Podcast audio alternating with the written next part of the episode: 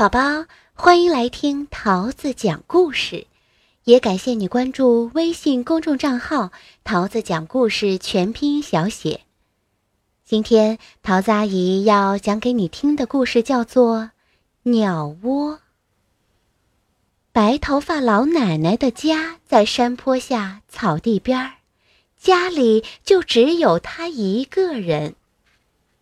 也许是因为白头发老奶奶的房子太漂亮了，也许是因为白头发老奶奶一个人太孤单了，有两只小鸟在白头发老奶奶家的屋檐下筑起了一个小窝。它们每天为白头发老奶奶唱好听的歌，老奶奶呢？也常用米粒儿和小虫喂它们。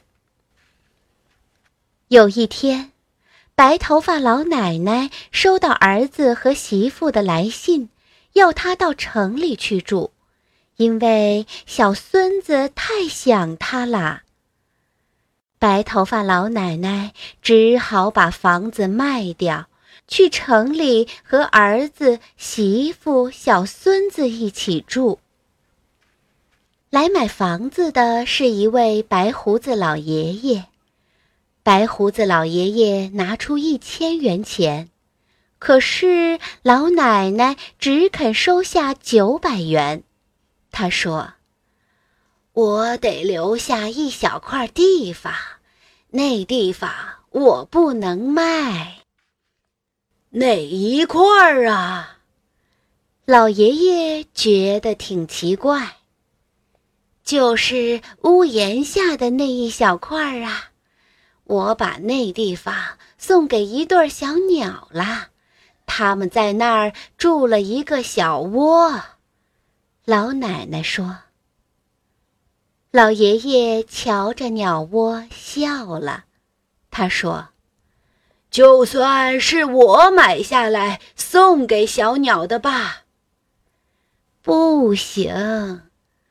老奶奶挺认真的说：“这是我早就答应送给小鸟的地方。”老奶奶走了，她和小鸟依依不舍地告别。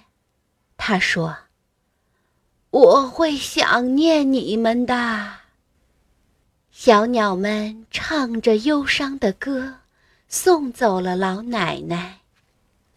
白胡子老爷爷搬进了白头发老奶奶的房子里，他和小鸟也很快成了好朋友。过了好几年，有一天，白胡子老爷爷收到一封信，还有两百元钱。白头发老奶奶在信中说：“屋檐下的小鸟都好吗？”他们一定做爸爸妈妈了吧？我寄去的钱就是给小鸟们造房子的，请您一定收下。请代我向小鸟问好，我太想念他们了。其实，这个时候，老爷爷的屋檐下已经有四个鸟窝了。那两只小鸟早已像老奶奶一样，有了孙儿和孙女儿。白胡子老爷爷就用白头发老奶奶寄来的钱买了二十棵小树，他把小树栽在门前的草地上，还在每棵小树上安了一个小木头房子，他把这叫做。白头发老奶奶的鸟窝。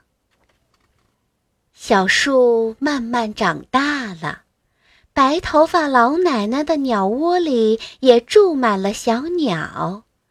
小鸟们每天飞进飞出，为白胡子老爷爷唱着快乐的歌。白胡子老爷爷很开心，他每年都要栽好多树。并在树上安放新的鸟窝。很多年过去了，虽然白头发老奶奶和白胡子老爷爷都已经去世，但是几位新的房主人都像老奶奶和老爷爷一样，栽了很多树，做了很多鸟窝。这里成了树的世界，鸟的世界。这里成了一个风景很美的地方。